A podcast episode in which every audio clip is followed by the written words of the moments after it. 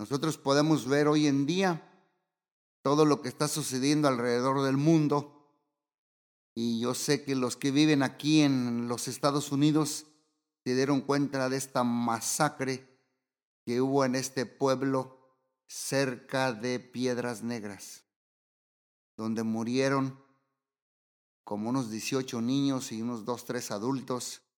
Y todo tiene que ver con una mente cauterizada, una mente insensibilizada, una mente afectada, una mente carnal, una mente deteriorada y una mente que fue sembrado desde pequeño paradigmas de pensamiento de poca valía de la vida. Por eso, con la ayuda de Dios, estamos llevando a ustedes todas estas transmisiones a través de los podcasts sobre estas emociones que necesitamos ser sanados. Con la ayuda de Dios vamos a incursionar en el mundo de la ira. Vamos a hablar todo lo habido y por haber de esta emoción poderosamente destructiva llamada la ira. Déjenme definirles primero qué es la ira. En inglés sería the anger, la ira. La ira no es otra cosa más que es una emoción interna no es superficial, es interna. Y es una emoción aparte de interna, es muy intensa. Porque la ira es apasionada y puede manifestarse ante el ceder de una presión, llámese personas o eventos. Y esa presión, ese ceder de, de esa presión, de las personas o de los eventos que nos ocurre a diario conlleva la expresión de una conducta conforme a la ira que cada uno tiene.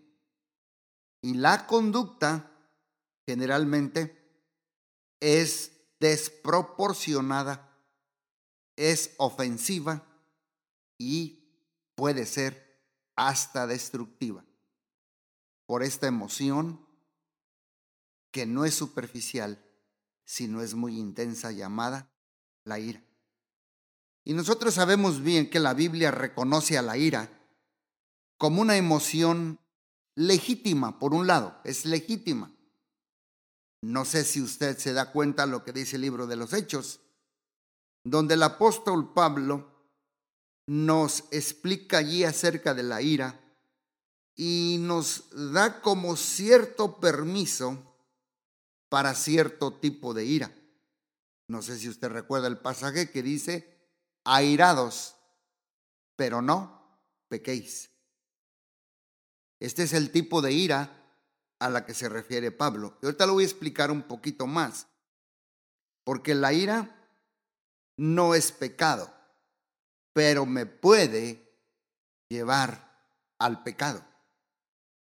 Y hay que establecer por eso la diferencia entre lo que es la ira situacional versus la ira traumática. Por eso quiero hablarles a ustedes acerca de las dos tipos de ira la ira situacional y la ira traumática. La misma palabra eh, nos lo está diciendo situacional. O sea que este tipo de ira se puede desatar por un evento inmediato. Yo sé que usted y yo todas las semanas y todos los días podemos tener algo como el teléfono que no deja de sonar, el tipo que se me atravesó en la carretera, el jefe con sus imprudencias, el maridito con su bocota y la mujer que no se calla. Y muchas veces todo este tipo de ira situacional a todos se nos puede presentar. Hay muchas cosas que pueden ser precipitadores de este tipo de ira situacional. Estas iras situacionales, que son por eventos cotidianos del diario vivir, que generalmente son una emoción transitoria y pasajera. En otras palabras, la ira situacional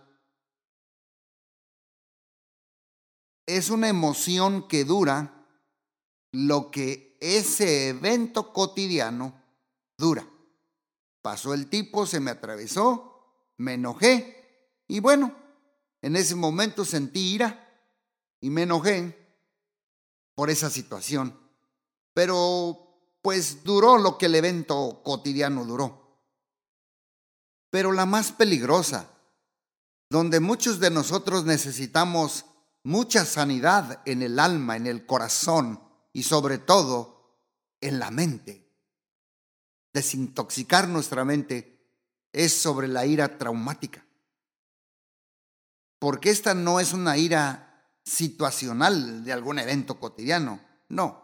Mire lo que dice ira traumática que viene a través de alguno de los de, algún trauma que tú y yo o del alguno que me esté escuchando pasó, recibió desde su niñez. La ira traumática no responde a un mero evento cotidiano o un escenario pasajero como la situacional. La ira traumática, su fuente de origen es una crisis no resuelta en el alma del individuo. Es un evento no resuelto en la mente de la persona que se mantiene consistente, vivo en el interior tuyo, mío o de aquella persona que me está escuchando que batalla con la ira. Y aunque hayan pasado, escúcheme bien, cinco años, diez años, veinte años, etcétera, etcétera. Allí está la ira traumática. Y en un grado o en un gran por ciento de las veces he visto que fue un evento de rechazo. Yo como pastor consejero, él lo he visto. Mucha gente, sea hombre o mujer o niño, sobre todo los niños con sus rabietas, son en su gran por ciento de veces recibidas por un evento de rechazo desde su niñez y por parte de figuras de significado llámese papá o mamá. Esto sí puede generar una ira traumática. Son gente que constantemente viven con una ira y se les nota flor de piel. Su tono de voz refleja ira. Su mirada refleja ira. Parece que tienen pistolas en los ojos. Su, postura corporal refleja ira.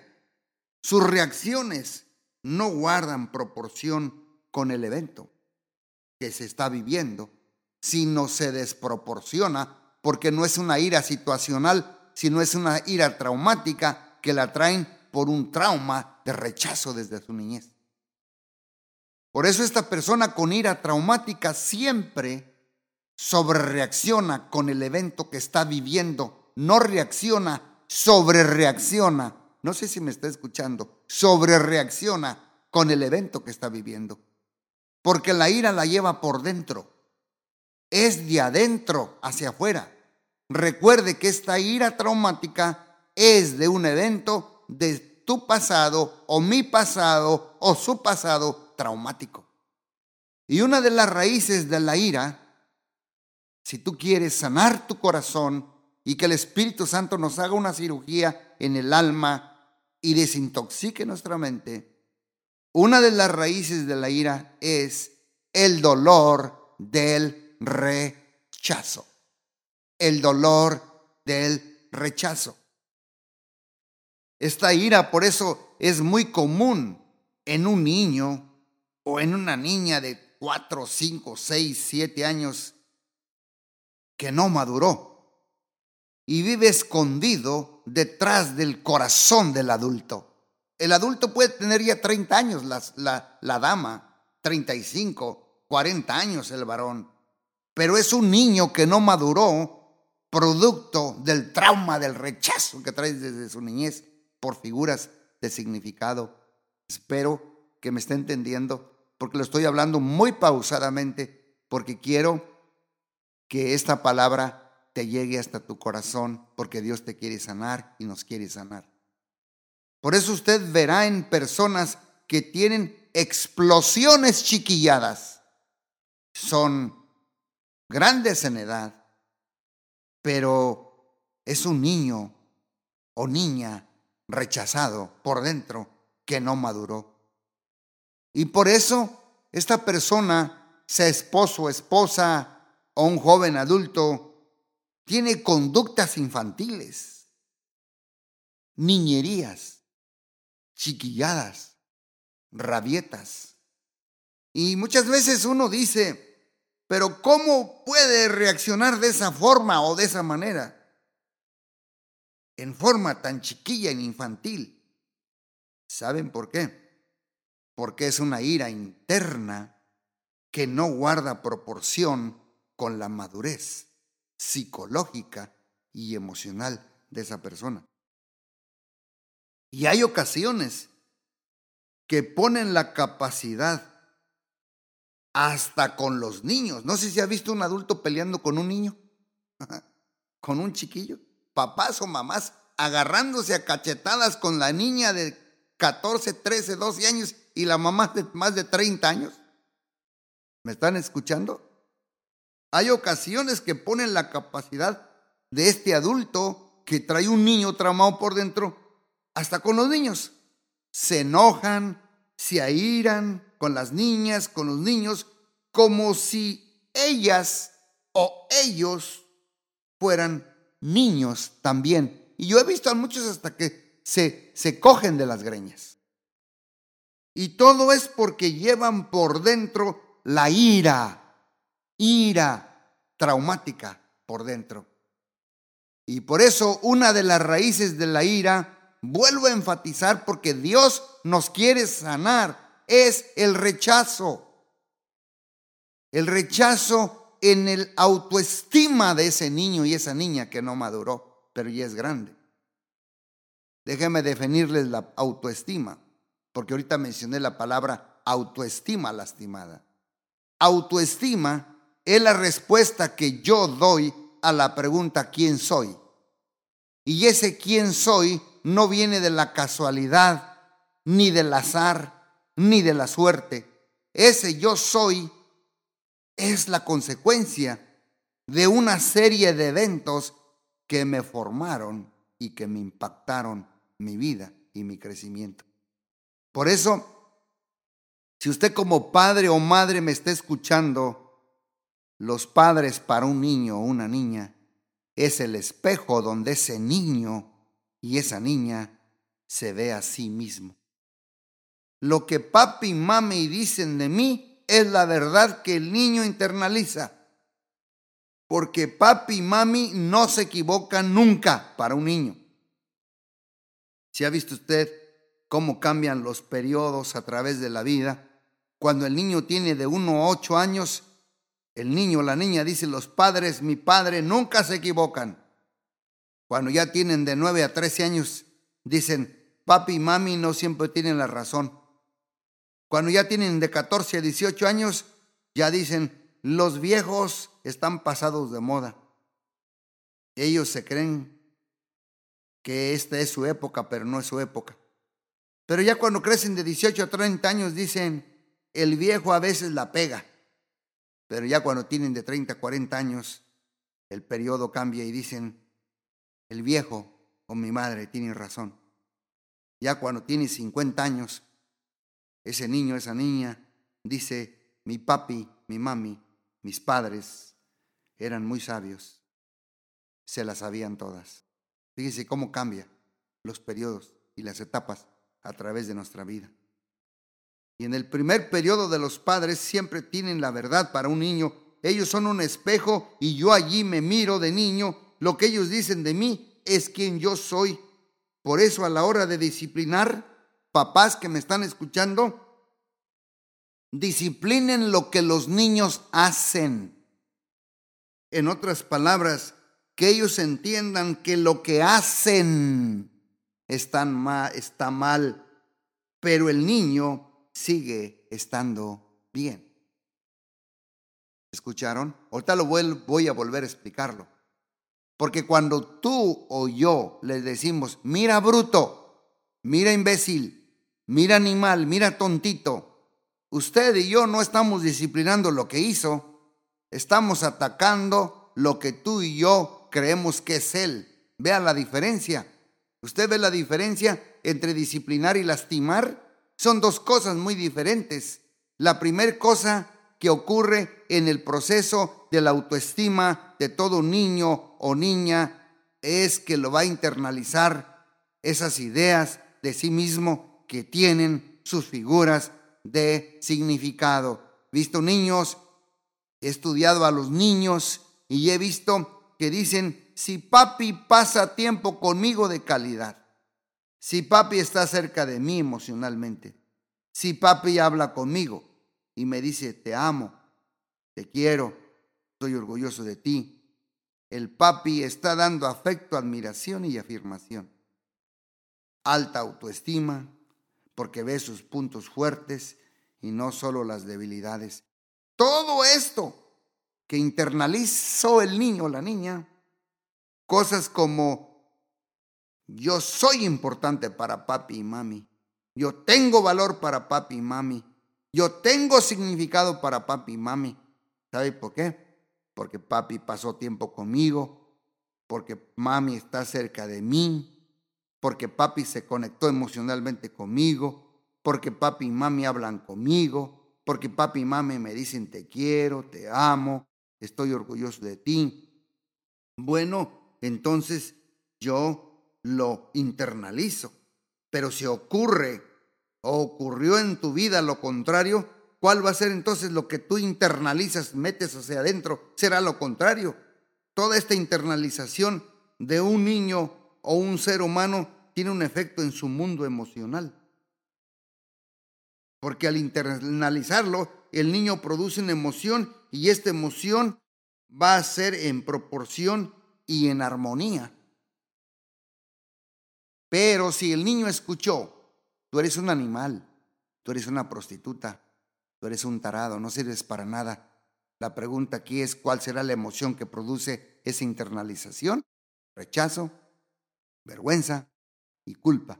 Y cuando esta emoción se internaliza y es sostenida por un periodo de tiempo, la frustración se convierte en una energía llamada ira ira. Y esta emoción ira busca salir de algún modo en la vida de todo ser humano. Es una emoción negativa que va a producir una salida, en otras palabras, una mala conducta. Cuando hay una mala conducta es porque hay una mala emoción, porque hubo una mala internalización. Voy a volver a repetir esto porque parece trabalenguas, pero es muy pesado lo que le estoy diciendo ahorita.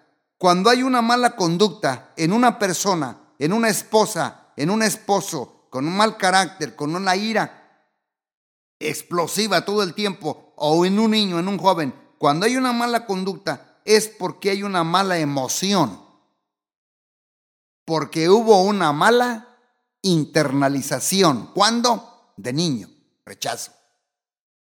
Ahora sí me imagino que lo estamos captando bien, porque cuando cuando hay una mala conducta, ¿cómo reacciona entonces la gente? Por ejemplo, un niño con una mala conducta en la escuela o un cónyuge. Hmm, ¿Qué dicen en la escuela los maestros? Yo no quiero a ese muchacho aquí, yo no lo soporto. Lo sacan del salón. Dicen, yo no brego, yo brego con todos menos con ella. es un malcriada, es rebelde, es hocicona, insoportable. Y cuando la niña o el niño escucha y ve esto, ¿qué ocurre? Ah, pues papi y mami tenían razón.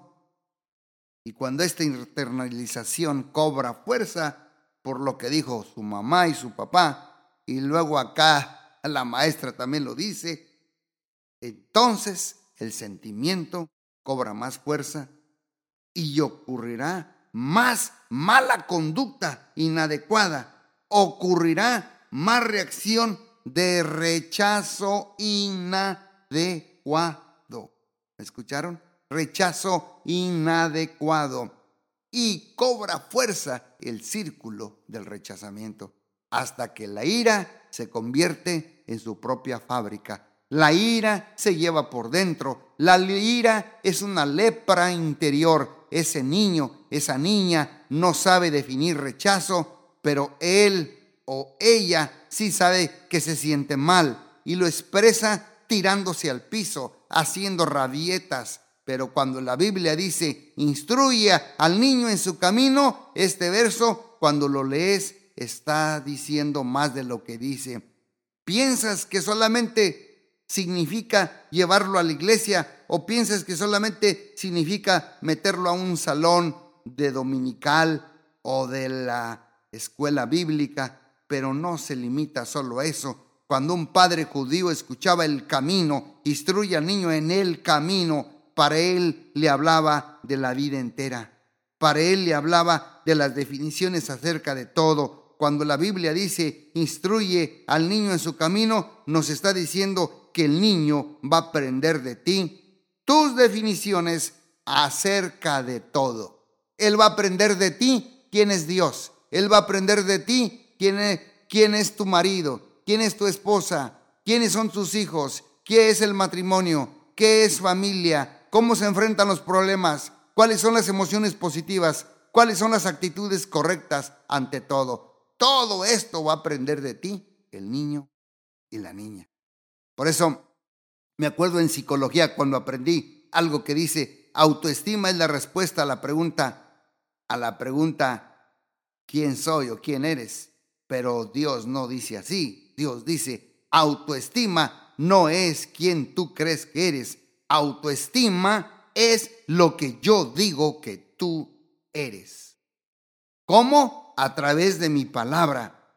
Y mi palabra dice que tú y yo somos la niña de los ojos de Dios. Cuando yo internalizo y yo siembro en mi corazón y en mi mente y la desintoxico con la palabra de Dios y con el Espíritu Santo las opiniones de Dios que tiene acerca de ti y de mí, entonces estas internalizaciones de la palabra hmm, se minan y penetran dentro y las internalizaciones viejas son sustituidas por estas internalizaciones nuevas de lo que Dios dice acerca de ti y de mí. Y ahí comienza la sanidad de esta emoción llamada la ira. Porque toda conducta aprendida puede ser sustituida por un nuevo comportamiento cuando yo expongo a la persona a una nueva información correcta de las cosas y ahí es donde se produce la desintoxicación de esa internalización como que yo tenía antes de no sirvo, soy inadecuado, no valgo, soy un error. Hmm. El que está lleno de ira por dentro tiene una vergüenza ilegítima. Y usted sabe que hay una diferencia de la vergüenza ilegítima y una vergüenza legítima. La vergüenza legítima es, es aquella que me pone alerta acerca de mi error y me lleva a enmendarlo y arrepentirme. Pero la vergüenza ilegítima es aquella que dice, no es que yo cometo errores, sino que yo soy un error. Hay personas que no están convencidas que cometen errores están convencidas de que ellos son un error. ¿Saben por qué? Porque lo llevan por dentro y son una fuente de fracaso y eso los mantiene airados.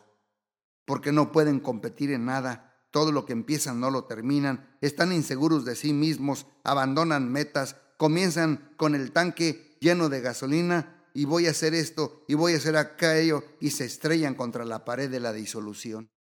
Comienzan algo en dos semanas y en dos semanas lo abandonan. Inventan excusas los que están alrededor de él o ella y dicen, es que ella no tiene ganas. Pero usted sepa y dése cuenta, el problema está por dentro y no por fuera. Se llama ira y frustración. Y solamente Dios nos puede sanar. Por eso no es verdad cuando alguien dice, yo soy así, no puedo cambiar. Tú me conociste así, tú me tragas así. Esto no es verdad, nunca. Porque las personalidades son dinámicas, cambiantes y enérgicas. Por eso, escuchen, madurar no es otra cosa que aprender de la experiencia. Una persona que no madura es una persona que no usa la experiencia para crecer. Por eso se cae 20 veces en el mismo hoyo, agujero, sabiendo que está allí, no madura. Y la ira se alimenta de internalizaciones y conductas que son reforzadas por las respuestas de la gente ante estas conductas. Por eso una persona con ira por dentro, póngale la firma que todo el mundo lo rechaza y él o ella lo sabe por dentro, que no lo soportan, tan pronto llega, si es una esposa mujer, un esposo, tan pronto llegan, ya lo conocen y dicen, es como si hubiese llegado un zorrillo apestoso y todo mundo sabe por los lados y ellos lo saben, no son tontos. Porque como interpretan ellos ese rechazo, ellos lo interpretan desde el punto de vista de un niño, del trauma de niñez.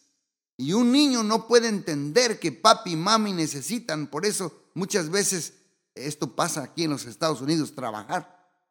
Ellos no, no, lo pueden interpretar así. Y lo único que saben es que se la pasan todo el día en la casa del extraño, otros me alimentan, otros me bañan, otros me cuidan, otros me recogen. Él no puede interpretar que el mundo, eh, el mundo de la competencia, él interpreta que papi y mami no están. Y este rechazo no es real, porque es interpretado por el niño, porque el niño no puede interpretar la ausencia de papá y mamá. Por eso necesitamos la ayuda y la sanidad de Dios. Voy a concluir con dos, tres versículos de la palabra de Dios, porque este tema está muy profundo y muy intenso, pero a la misma vez es muy importante escuchar el tema de la ira. Consejos de Dios sobre la ira. Proverbios 29, 22. El hombre iracundo levanta contiendas y el furioso muchas veces peca. Fíjese bien que la ira tiene una fuente de diversos pecados. Proverbios 19:11, la cordura del hombre detiene su ira y su honra es pasar por alto la ofensa. Proverbios 14:29 dice, el que tarda en airarse es grande de entendimiento, mas el que es impaciente de espíritu enaltece la necedad. Proverbios 14:17 dice, el que fácilmente se enoja hará locuras. Termino con unos consejos de Pablo de conductas de la vida, Efesios 4:31, quítese de vosotros toda amargura, enojo, ira, gritería, maledicencia y toda malicia. Y Colosenses 3:8, Pablo también aquí habla a la iglesia de Colos, de Colosa y le dice, "Pero ahora dejad también vosotros todas estas cosas: e ira, enojo, malicia, blasfemia, palabras deshonestas de vuestra boca. Por eso necesitamos que Dios nos sane. Voy a hacer una oración por ustedes y los invito a que nos sigan cada vez escuchando esta serie de Ditax, porque este tema de la emoción de la ira a todos nos puede ayudar. Padre Celestial, yo te pido que en este momento nos sanes de la ira, del rechazo, de este trauma del rechazo que traemos de niños. Sánanos del rechazamiento que internalizamos. Muchas palabras, muchas acciones por figuras de gran significado. Pero hoy te pedimos que hagas una cirugía en nuestra alma y que renueves nuestra mente. Te pedimos que nos limpies y nos sanes y pongas aceite fresco de tu unción y nos liberes. Sánanos, Padre, del rechazamiento. Sánanos de esta herida profundamente dolorosa y ayúdanos, Padre, a ir a través de tu Espíritu Santo a la raíz y arrancarla, Padre, y reemplazarla con buenos hábitos para producir mejores conductas. Nosotros no podemos solos, necesitamos tu ayuda. Por eso venimos a ti y por eso estamos exponiendo todo esto a la luz de tu palabra. Te lo pido en el nombre poderoso de Jesús. Sánanos, haz una cirugía del alma, libértanos, Padre, sana a la niña o el niño herido.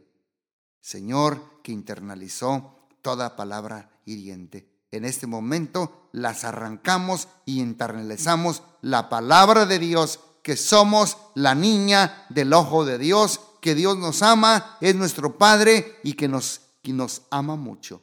Gracias te damos, Padre, por tus palabras. Lámpara es a mis pies, tu palabra y lumbrera a mi camino, en el nombre poderoso de Jesús. Amén, amén y amén. Dios les bendiga muy ricamente y nos estamos viendo.